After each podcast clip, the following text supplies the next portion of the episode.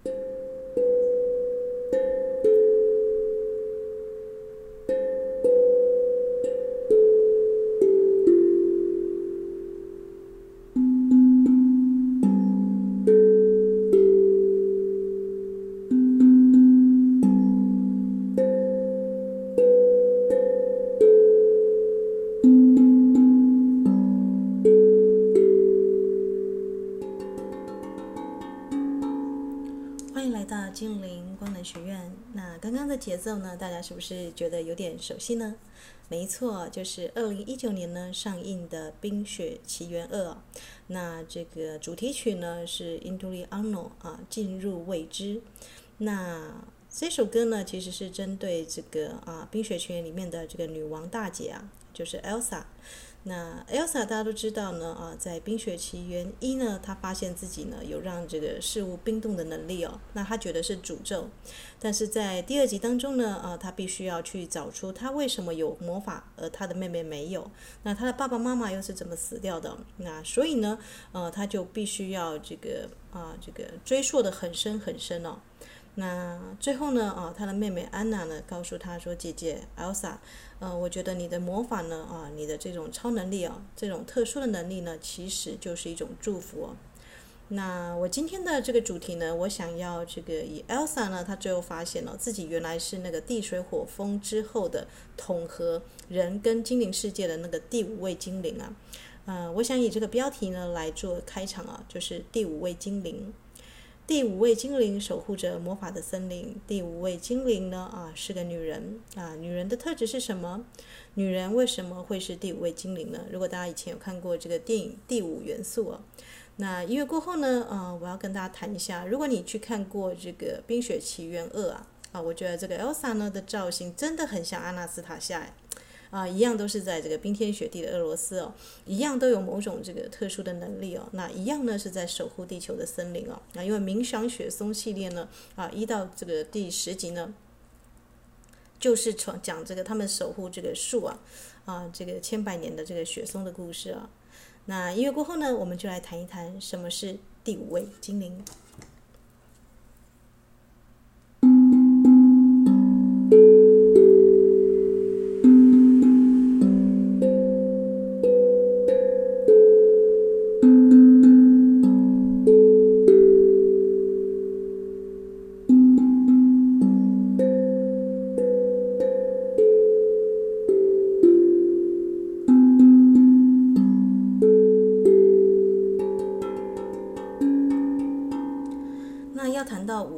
先谈到灵数五嘛，我们二零二一年整个都是如灵数五嘛，这个二加二加一哦。那如果大家有听过我这个过去录这个 Coco Chanel 的这个第五哦，灵数五，或者是关于今年的整个五的分析哦，那五也代表心经嘛，那抄波尔波尔密多心经。如果你的心不安的话，我看彩虹巫师好像都建议大家 要抄这个波尔波尔密多心经哦。那也许哪一天我来录一集，就是抄心经的一零一种方式哦。为什么五是一个这么难讲的数字哦？因因为我自己本身的这个生命灵数的阶段数也有修到五哦。五呢，啊、呃，这个低阶的话呢，就是有点我们说的更加有心结啦，啊，不开心呐，啊，这个或者是会让人家觉得寒心啦。那或者是你觉得容易受伤哦，有忧郁，这个心郁的一个这个像黛玉一样哦，啊，心有千千结，心结，那都是五的这个初阶的反应哦。那五的高阶呢是什么？是开心啊，是神通啊，这个他心通，能够瞬间懂得他人在想什么。那也是可以是一种真心哦，啊，真心不变。五旁边就是坐着四哦，所以五的人如果他能够变化的话，一定是他已经履行过了人生的使命啊。那第五位精灵其实可以下另外一个副标题，叫做天命跟使命啊。那安娜呢是妹妹，Elsa 是姐姐，姐姐是这个我们说的她的这个国家的女王嘛。但是她一直觉得她自己不属于这里哦，因为全国只有她有超能力哦。她一直觉得自己好像来自其他的地方，她还要再追索。大家一定觉得很奇怪，你已经当了女王了啊，要是一般人就觉得说啊，这个这个国家就应该有一个身份高贵的女王。呃，而且而她的妹妹安娜呢，就像我们一般情窦初开的少女哦。这对姐妹你可以这样解读哦，一个是一个比较理智的啊，在求这个最终极的真相啊，有点像射手座那样子的一个这个比较不苟言笑，甚至很少有情绪起伏的。Elsa 是姐姐，那安娜呢，就像我们一般的这个少女的妹妹，容易犯错犯蠢啊。这个冰雪奇缘这个。第一集呢，他甚至连人家这个王子啊来国家情窦初开就想嫁给人家哦，有没有？我们很多少女的初恋都是这个样子啊，怀着一片美好的憧憬，结果对方呢确实想要吞并他们国家的这个王位跟这个企图他们家这个财产哦，啊就引狼入室了。所以他的姐姐一直觉得这个妹妹是不成熟，是要守护她的哦。这个在第一集里面呢，那呃我本来呢是。没有想说要看第二集的，为什么呢？因为我觉得啊，这个第一集呢让我觉得太像卡通，太欢乐了。那结果第二集呢，是因为啊，我听到这个，接下来我们要进入到听听觉的情书嘛。那我要找一首歌呢，是大家可以呃注意到的。那刚好呢，这个 Into the Unknown 就这一首，大家可以去 Google 一下啊，Into the Unknown 进入未知哦，这个冰雪奇缘，你会看到这个 Anna 呢，她在睡梦中呢，而、啊、不是 Anna 是姐姐 Elsa。他不断地听到一种声音在呼唤着他哦，那就是吸引他去找寻哦。那这个其实就是超听觉力哦，只有他听得到这个声音，森林的呼唤声音，但其他人听不到。嗯，第五位精灵是女人，女人的这个特质呢，大家会觉得是善变吧？那贾宝玉也说女人是水做的嘛，因为水没有固定的形象，大家知道吗？你放在杯子，它是杯子的形状；呃，你放在马克杯，马克杯的形状；你放在花盆，花盆的形状啊。可是，当一个女人啊，她的意志啊坚定啊，每一个这个分子结构都按照一定的序列排列啊，她会成为什么？成为冰，先是成为冰，后来会成为水晶般的存在啊。所以这个 Elsa 呢，他就追踪到这个啊，这个北河啊，北方的河流的交汇之处哦，他去寻找他的祖先，他去寻找为什么这个人类跟精灵世界会大战哦的一个源头哦。那你可以说北方之河呢，那个啊深刻的这个河流潜入其身啊，有点像阿卡西的资料，他去追溯自己血脉啊，因为水是有记忆的嘛，啊，所以他透过水，因为这个他可以这个结水为冰嘛，啊，结水凝冰是他的能力啊，那他就发现了，他要在成为这个森林的魔法女王之前，他要先打败什么啊？他要打打败这个地水火风啊四大元素的精灵啊，那他会跟这些精灵们有有交汇交错，他要驯服他们。那我就看了，我就很感动，因为其实呢，这一部你可以把它看成是一篇啊，这个很简单的这个童话，但你也可以把它看成是人怎么样成为跟精灵族打交道。那他一进去呢，这个魔法森林就是有四个大的石头哦，排成一个石阵哦，就是四大元素上面的符号呢，呃，有点像是，据说啦，这部电影在拍的时候是真的有参考这个北欧的民族少数民族啊，那他们很尊重精灵哦。啊，挪威也是哦，挪威有那个地精哦，大家有注意到吗？这个越是寒冷的地方，他们跟精灵族的这个联系就越密切哦，因为人跟原始之间呢还没有这个，啊，就是这么强烈的分开来。那我想要谈的是，你知道你的地水火风的元素就是你的四体系统吗？啊，音乐过后我们再来谈一谈哦。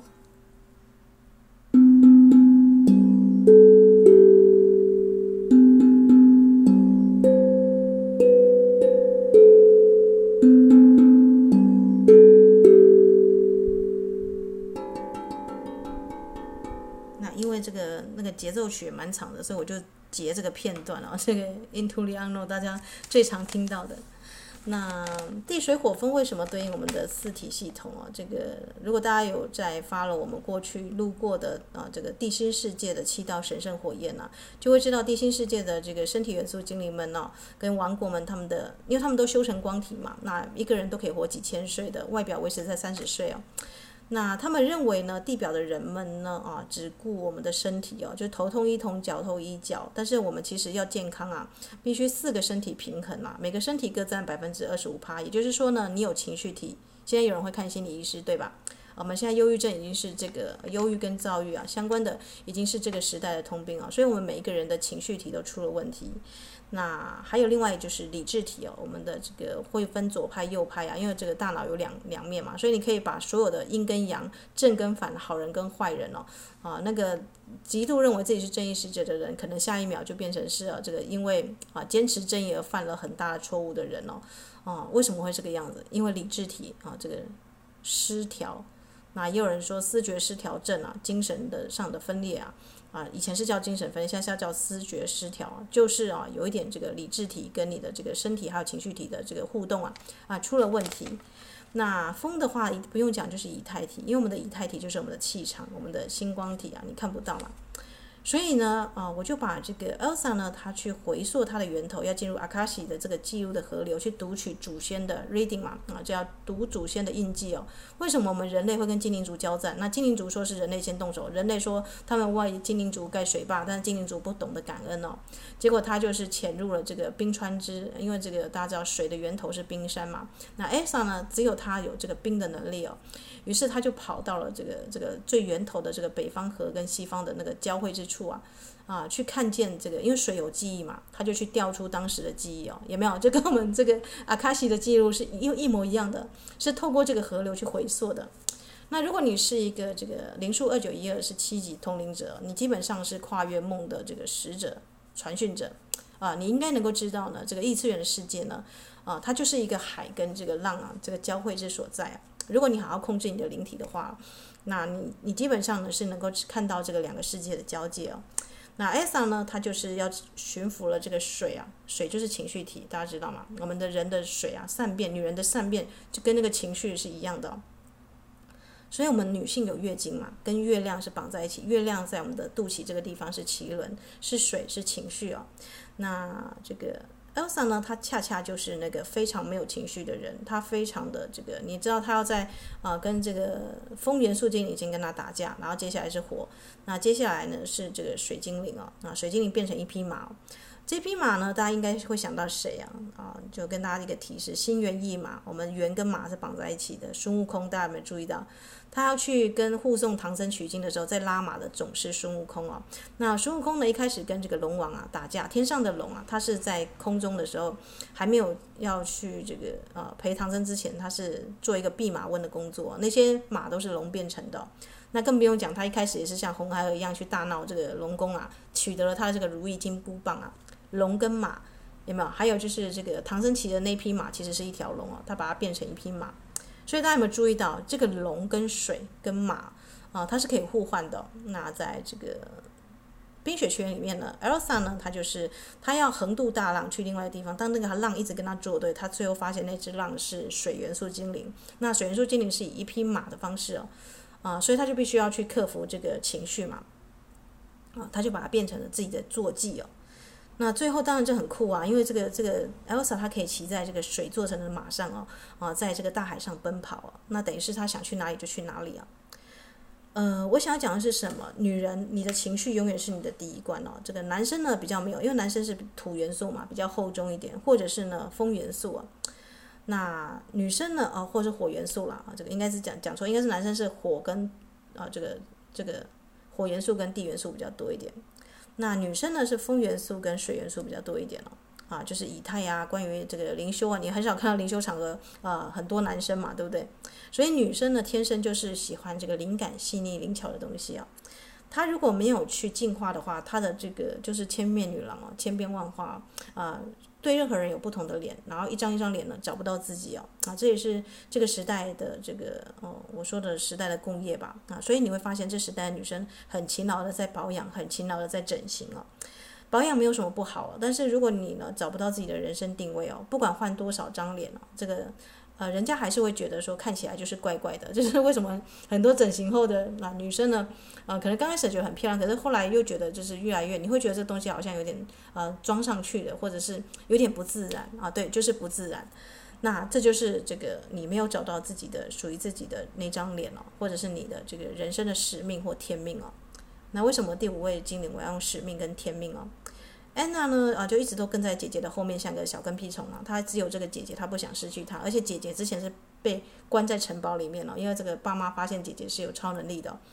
呃，所以呢，他好不容易姐姐出来成为女王了，他想要一直都黏着姐姐做跟屁虫啊。但是在这个《冰雪奇缘二》里面啊，啊，当他姐姐潜入最深读那个阿卡西资料的时候呢，啊，他发现了，啊，他发现自己是第五位精灵。那他发现他的祖先啊，对这个精灵族啊，或者是这个呃大地守护者做这么不人道的事情的时候，他整个心是冰封的，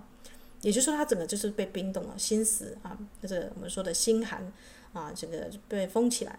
那这时候安娜呢啊，这个她姐姐变成了那个不会融化的雪人，就就走了嘛，她就知道姐姐有危险了。那她就必须要克服自己的依赖感跟软弱，不断的一步一脚印的去走出自己的路哦。那这就是人的这个人间女王的使命哦，大家理解吗？因为安娜最后是继承了这个人间的国土，那这个 Elsa 呢是啊，这个把这个人间的王位呢让给妹妹哦，自己去守护这个精灵的王国、精灵的森林，成为森林的女王哦。那我喜欢这部这个影片里面啊，这个 Elsa 跟妹妹讲的话哦，她说桥有两端哦，啊，桥的确是有两端，一个往人这个地方来，一个往这个精灵国，或者是你说的自然森林啊，啊，或者是神的国度好了，啊，的确是有两端，两端都需要守守门人哦。那因为安娜呢，她可以这个，因为姐姐死之后，她就很努力的这个克服自己的软弱啊，啊，去这个去唤醒那些土巨人啊，让他们去破坏当初的那些水坝。啊，你会发现这些精灵族的人呐、这个会能量削弱，就是因为人类建了太多建筑哦，所以大自然没有办法喘息跟呼吸哦。那你可以说这次的疫情呢，就是大自然、大地母亲呢，这个对人类的一个这个我们说的警讯也好，那就是我那天谈到的。其实有人认为人类啊才是地球上的病毒，好像有一本小说吧，很厚啊，叫做《群》，群体的群哦，它讲的是海洋如果有意识的话。啊，他会怎么样？就是就是啊，就是看待人类啊，就寄生在他身上的东西。那我想讲的是，就是我们是女人嘛，就是姐妹们都是女生，我们要么呢成为这个像精灵般的存有啊，精灵般的存有就是不断的去精进自己啊，像这个 Elsa 一样，要这个 Elsa 呢，其实我觉得她就是很中性的气质，她甚至有点像星星小孩啊，星星小孩是那种比较新型的这个这个人种啊。那他呢，就比较能够稳静啊，这个稳定跟冷静啊，来去执行他想要去追寻的最高的自由跟理想。那即便其他人看不到他所看到的世界，但是他就因为听到那个声音哦，啊，into the unknown，进入这个未知的世界。那安娜不是哦，安娜你发现她在克服她生命中的这个万难的时候，因为她一直都有个姐姐，像北极星一样去追随她的姐姐。就是小跟屁虫啊，跟在姐姐后面走。可是当姐姐真的不见的时候，她才需要真的一步一脚印的站起来哦。那啊，她无法像她姐姐看得这么远，有那样子的超能力，所以她只能怎么样呢？你会发现安娜就很像地的元素哦。所以她登基要接受这个王位的时候呢，她也是穿大地的绿色哦，啊，就是像身体元素经历的绿色，我还蛮喜欢那个绿色的。那他们的服装也可以看得出来，他们是两个世界的人哦。那 Elsa 的这个服装，你会发现就有点像水晶啊，那种小小的、亮亮的、会反光的那种，几乎是梦幻的材质哦。这个只有动画才做出来，这种人间大概没有这种服装啊。如果有的话呢，应该也是蛮昂贵的哦。所以他们说，听说了这部动画为什么要去看？因为这部动画呢，光是那个特效跟那个呃那个服装，还有那个真实的那个感觉，我都觉得哇，好梦幻哦啊，真的做得非常的唯美。只有动画才能够呈现出来这种这种很神奇的，像那种把水啊啊变成是马在骑行啊。那 Elsa 呢，让人家看到这个我们说的巾帼不让须眉啊，女中的豪杰啊，一个一个女人追寻天命啊，你会觉得说这就像阿纳斯塔夏的这个缩小的卡通版啊，会有那种感觉。艾莎姐姐给人家这种感觉，那妹妹呢？妹妹给人家那种就是很亲切亲和，那其实是她在维系着整个家庭哦，她有点像家庭主妇了啊，就是或者是亲切的感的。这个你看她姐姐这么的冷冷静，那她的这个男友呢，呃，这么的。我实在 不好意思讲，因为里面有一段是录他在那边啊，一直想要跟这个安娜求婚，然后有点像西城男孩这样子，自己一个人在摸摸这样子。但是其实姐妹们不要小看这种乡间的这个少年了，也许很纯情，有些有点这单纯的，有点 有点让人家不好意思啊。呃，但其实如果要挑老公的话，我觉得男生是越单纯越好了，就是啊，没有太多的心思在一些这个，甚至他都很不习惯穿这个西装了。这个安娜要登基做女王了，他他说我可以为亲爱的，我可以为了你穿这个，因为。他一直都是这个跟他的驯鹿在一起啊，他喜欢动物嘛，那我就叫他阿克好了，因为他这个这个名字有点有点长啊。他的追妹妹的这个男友叫阿克哦，在第一集的时候呢，就是这个妹妹被爱情冲昏头，只喜欢王子哦，那是阿克守护着她走出森林哦，所以他就发现这个这个很。淳朴的森林中的这个驯鹿少年啊，诶，而且他会跟驯驯鹿讲话，所以如果你发现你啊生活中有这种兄弟啊，是这种啊这娜娜的木纳管也会跟动物讲话的啊，这绝对是一个很好的这个人选了。如果不知道怎么选的话，那阿克呢，就是很呆呆的，就是想要跟安娜道告白，但是又讲不出来啊，所以 练习了五次，五次都失败，那就有点这个自己一个人在那边闷闷。那最后呢，他还是救到了安娜。但这部片呢，其实我们发现哦，男生整个退位哦，不是重点了，啊、甚至他们的爸爸妈妈也是妈妈是救了爸爸。那天这个我的 partner 他还讲啊，他说为什么为什么那个我们的这个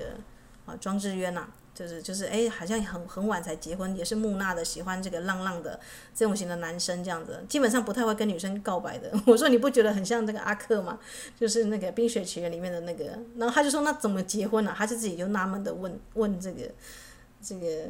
问出这个问题啊，这么这个憨厚的，然后朴实的男生要找另外一半，实实实在是真的蛮难的、然后啊，又比较我们说的，毕竟木讷寡言嘛。啊，阿克大概就是这种角色吧。嗯。可是呢，啊，他必须呢，他刚开始的时候，他不知道自己的方向在哪里啊。但是他只要遇到一个这个他辅佐的女性哦，啊，不管是我们看这个，诶，那部片叫什么去？我突然那天好像有导读过嘛，对不对？乘着魔毯的阿拉丁神灯，那个女主角啊，啊，这个公主啊。她也是唱出了这个女性要这个要唱出自己的声音了。那如果要进入听觉的情书的话，我希望大家可以去看一下这个《冰雪奇缘二》，不用看一页没关系哦，至少看《冰雪奇缘二》去了解一下什么叫做听到特别的声音哦。还有就是，她这个 Elsa 她跟这个声音她有点有点抗拒哦，她说。呃，你这个声音啊，这个我平常冒险就已经够多了。他自己有也有一些能力嘛，我我可能不需要去听你的，我不用，我我亲爱的人们哦，都住在这个我们说的围墙里面哦，那他需要去冒险嘛？他其实是有些不想听，抗拒那个那那个声音啊。那人类历史上抗拒声音、抗拒这种声啊，这个心灵跟这个灵界的声音最强烈的，甚至要把耳朵刺破割下来的，大家应该想到梵谷。没错，你如果去看梵谷的话，你会看到星星小孩跟那种比较特殊能力的，他的知觉啊，他应该是可以进化成联觉的。那我觉得很可惜，这个时代呢，有些是真的是忧郁症跟躁郁症，有些人不是哦，有些人是你有一些特别敏感的天赋啊，像这个第六感啊，你没有把它发展出来，你把它压制下去，用吃一大堆药啊什么的克制那个声音，或像梵谷一样把自己耳朵这个割掉，不想听到某些这个奇怪的声音了。那个声音可能是精灵或天使哦，轻轻推你一把进入另外一个世界的。那但是很可惜啊，我们人类历史上要来冒险的人真的是还蛮少的。要像阿纳斯塔夏这个样子，真的需要非常的啊，有非常大的这个啊，对人不只是要了解，对神也要有更大的信任哦。但是其实我们这个世界上很多的都是不信任人啊，不信任神的人。呃，怎么讲呢？啊，就是求神问卜嘛，或者这个有灵就信，这个不灵就不信。可是你为什么要觉得它有灵或不灵呢？因为你想要控制这个状况，你希望这个事态呢往你的方向去发展，那你就就关上了这个上天给你关了一扇窗，可能给你更好的安排，对吧？啊，所以恰恰是在我我都说灵修者到一个境界，有人就止步不前了，啊，他就完成人间的使命就好。他也许呢听得到、看得到天命的人如何去潜水，如何去另外一个世界发挥魔法。但是他的这个啊，这个务实啊，或者他的一个这个啊，对人间的这个我们说的啊使命呢，让他留在这个王国，人类的王国，那也不错啊，对不对？所以使命跟天命啊，这两个啊，这个也不是说完全就是要偏向天命啊，不是哦。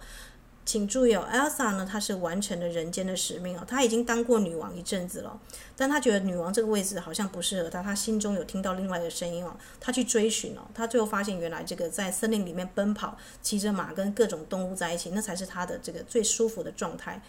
他的样子是这个样子，就像阿纳斯塔夏，你说阿纳斯塔夏，你有超能力，你跑来俄罗斯，现在呃当这个俄罗斯的这个总理或怎么样的好不好？呃，人家才不要嘞，人家在森林里面跟动物、跟这个自然，甚至还要需要冬眠。阿纳斯塔夏需要冬眠嘞，他冬眠的时候就要去其他星球旅行的，所以你可能觉得像啊、呃、这个那时候我就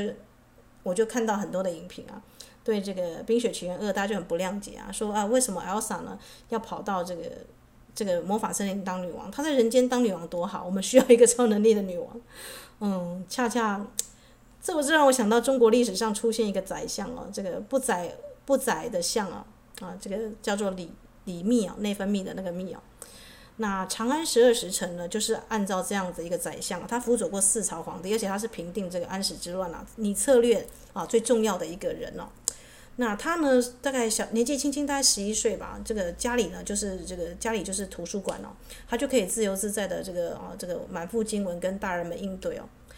还对出到现在到现在都还没有人对出的对子哦。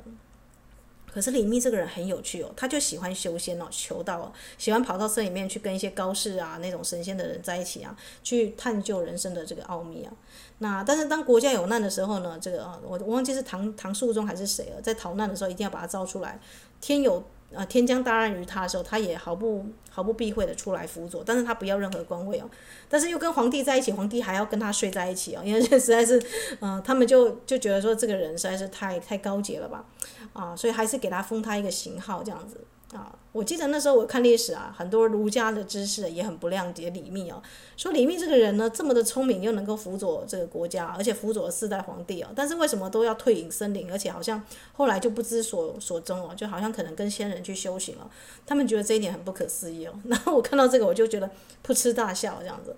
我觉得嗯，这就是。房间人的思考吧，就是如果你真的能够到森林里面去，跟大自然动物啊，跟这个元素精灵都很好的话，啊，你可能会知道哪个地方才是天堂，哪个地方才是那个哦。所以不是每一个人哦都想要爬到这个这个我们说的金字塔的高端哦，啊，去去去当王啊，称后啊，啊，并不是这个样子。就像我跟大家谈过这个上一集的节目啊，有两面金牌不好吗？啊，一定要这个你死我活嘛，或者是一定要这个有一个 leader 领导者出来嘛。以前古代部落选 leader 呢，啊，选一个领导者是因为他有德性啊，是因为他对这个部落他讲的话，或者他甚至一出来那个气场，部落人就觉得说啊，我相信他。这个都不是你用投票或选举或者去这边啊，这个喊口号啊，这个不断的 去去推销或什么的，这个来去啊。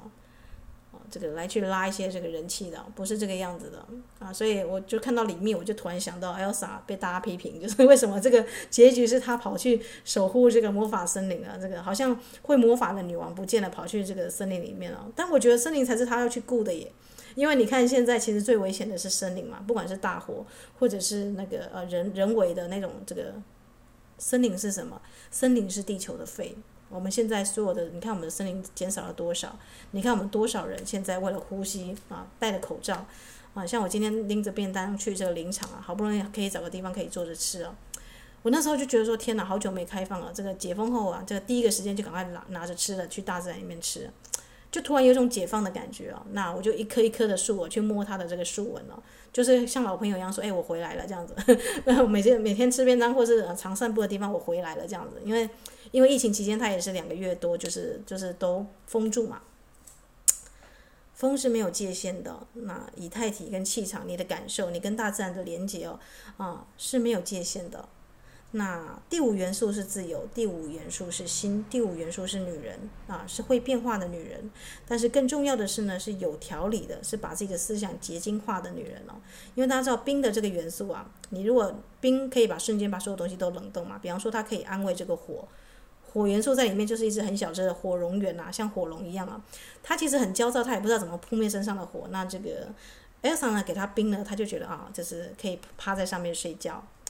嗯、所以你有注意到吗？啊，这个跟男性的思维不一样。男性的思维是我要驾驭，我要去这个征服大自然的四大元素。但你在 Elsa 的手中呢，你看到它是安慰、安抚，让这些躁动的元素呢冷静下来，有点像独角兽啊。为什么只会对这个处女或者少女驯服？因为处女跟少女是纯洁的，而且无伤害的，他们没有想要这个对独角兽做什么事情啊。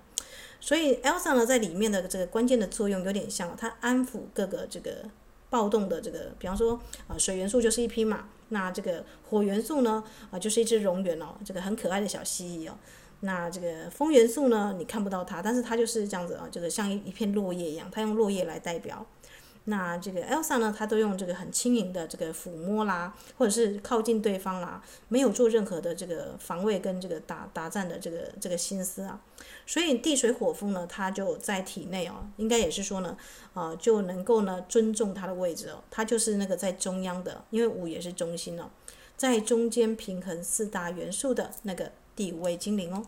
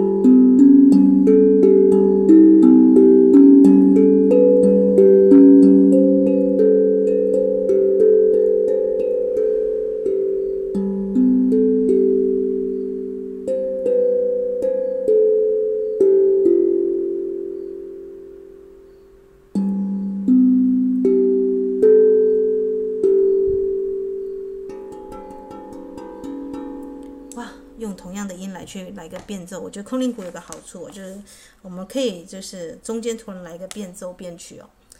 那动物啦、兽啦跟元素精灵的秘密啊啊，还有就是为什么这个 Elsa 呢？她会这个被关禁闭哦？那为什么呢？她要这个一个人呐？这个关禁闭的时期有点像是内关的时期啊。那一般人可能不知道为什么 Elsa，或者是我们像说的这个历史上真的有人辅佐过四朝，而且是唐朝重要的宰相，但是不知所踪哦。但我觉得这才叫做什么样啊？才叫做历史上真正的什么呢？什么明照青史，人走天涯。我我以前就很喜欢这一段话，就是，呃，你在历史上呢有你的名，但是你其实呢这个人走天涯，就是你你已经在这个江湖中隐没啊，然后过着这个我们说的悠闲自在的神仙生活，逍遥自在如神仙嘛，啊，真正是美好的境界，对吧？那呃你不贪恋权位，但国家有难你会跳出来帮忙啊，这就是这个《长安十二时辰》里面你看到这个李密啊。那李密呢？我想他是把他演得弱了一些了。李密应该是会一些啊，稍微会一些武术的。就像你看到 Elsa，她要横过这个大海啊，她把这个这个裙装卸下啊，就是呃穿着裤装啊，那很就是优雅的跟这个大海挑战哦。你看到的不是一个女人，你看到的是一个这个我们说的中性的啊，又有男性的意志力，然后又有女性的这个优雅，那又有这个男性的这个决断力哦。啊，所以如果大家去注意一下。真正会吸引你的这个，所以我请各位姐妹们哦，不要特别的去啊，因为你是女生，所以你就全部都偏向我你那你理想中的女生是什么样子？呃，恰恰相反了，你要去注意一下这个历史上呢，被男生喜欢的这些女生们，她们的目光从来都不在男人身上，大家有注意到吗？她们都是要完成自己的这个使命或天命哦，这个目光呢总是朝向自己的理想。那眼神是因为理想跟一个这个视野哦，这个更高的眼界拓展而闪闪发光哦。那是这个东西呢，让男人着迷哦，并不是你的这个化妆的技巧啦，啊，这个丰胸啦、美容啦，这些其实嗯，这个好像国外有研究吧。啊，其实男生跟你相处大概五分钟之内，他就大概会忘记你今天，就是全部都会只啊融融入在一种感觉跟氛围里面。也就是说呢，五分钟你的这个妆容跟美好的这个仪态，只能让人家有印象五分钟哦。那可是五分钟之后呢，啊，全部的这个重点会 focus 在你的这个态度啦，你的语气啦，你谈天的内容是什么啦，还有你的这个后面的这个 我们说的你的那个，呃，这个你是用什么样的方式跟这个男生这个相处那个感觉哦，啊。所以啊，只有表面的功夫的话，或者只注重表面了，这个由表及里嘛啊，你应该注意的是相由心生哦，啊，怎么样呢？是这十年磨一剑呐，啊，磨一个东西呢是啊，只有你才有的，而别人没有的特质哦。那我想大家都会很喜欢这个 Elsa，因为 Elsa 实在太亮了，这个她的这个气场，还有她的这个这个我们说的坚毅跟果决哦。那其实这才是我们说的这个新时代的女性啊，因为她同时能够驾驭两方的力量嘛。那第二集就更不得了了，这地水火风的能量它都可以驾驭哦。那因为我们是身体元素精灵嘛，身体元素精灵呢，就是每一个人的体内的第五元素啦，第五位精灵，它是住在你身体的中心哦。那正确来说是胸腺这个位置啊，就是你的这个灵魂啊，心灵的这个宝座啊。啊，心轮是你人间的这个心脏的位置，对吧？但是你的这个天突穴啊，这个我们说的锁骨的中央这个位置啊，啊，这是以太的模板的这个地方啊，所以身体元素精灵是站在你的肩膀上啊，它是啊，这个稳稳的扎在你的这个我们说的胸腺的位置，那。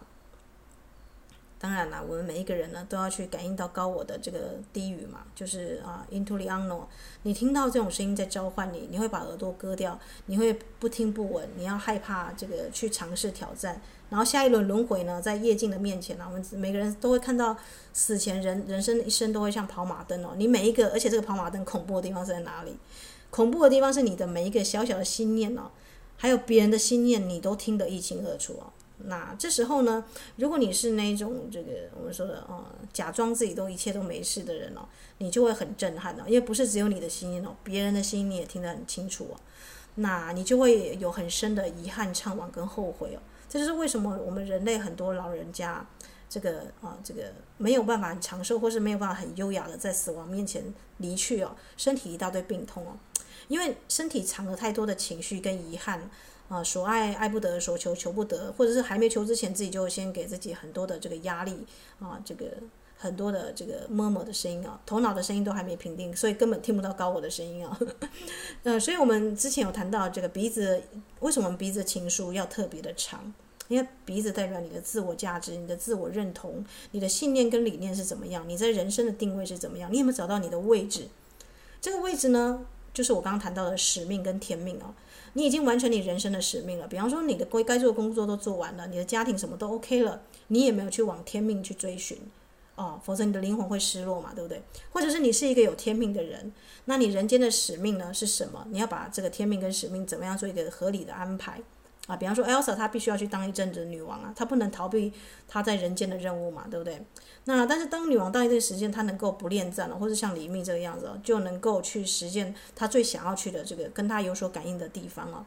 啊，那她就是就是活出她的天命嘛。那要活出使命就已经很难了。如果你是一个天生注定要做一个小提琴家或是烹饪家的人哦，呃，你的家里的人呐，或你的社会观念叫你要做这做那的，那你要去应付别人给你的命令哦，哦，所以活在别人的命令跟活出使命呢，就有一番的拉锯，对吧？那你活出使命之后，你已经有一定的名声跟这个名利权的时候，你还能够把它放下来，去追寻你的天命哦，就我的灵魂的源头在哪里？去探索我的阿卡西。我的我的我的基因系统为什么会是这个样子？为什么我会有这个感觉？别人没有？那我为什么会这么敏感？为什么会听到这个莫名声音的召唤？你是你可以像反骨一样啊，就是最后实在不要听，把这个耳朵锯掉，割掉，或者是把它弄伤，或者是呢，你可以像阿拉斯塔下，或者是像我们像佛陀啦，像耶稣基督一样，我不管，我就是要去达成我的天命啊！我听到这个声音了，我用就是我就我就去追随。因为人生没有那么多时间再让我下一轮轮回再来，而且我也玩腻了轮回这个游戏哦，这就是老灵魂在做的事情啊。所以 Elsa Elsa 大家会觉得，哎，为什么他们有这个恋爱的故事啊？我觉得在老老灵魂的眼中有没有爱？呃，重点是那个慈悲跟那个宽容大量的爱啦。你发现他可以跟这个很多动物啊、很多植物做朋友嘛？啊，在这个他是有那个慈悲心啊。但是你说他要不要这个像安娜一样配给他一个阿珂这样的 男朋友？我倒觉得这个有跟没有是无所谓的啊。那就是我这个第五位精灵啊，关于使命跟天命，还有这个身体的四体系统的地水火风啊啊，我看了这部这个这个影片啊，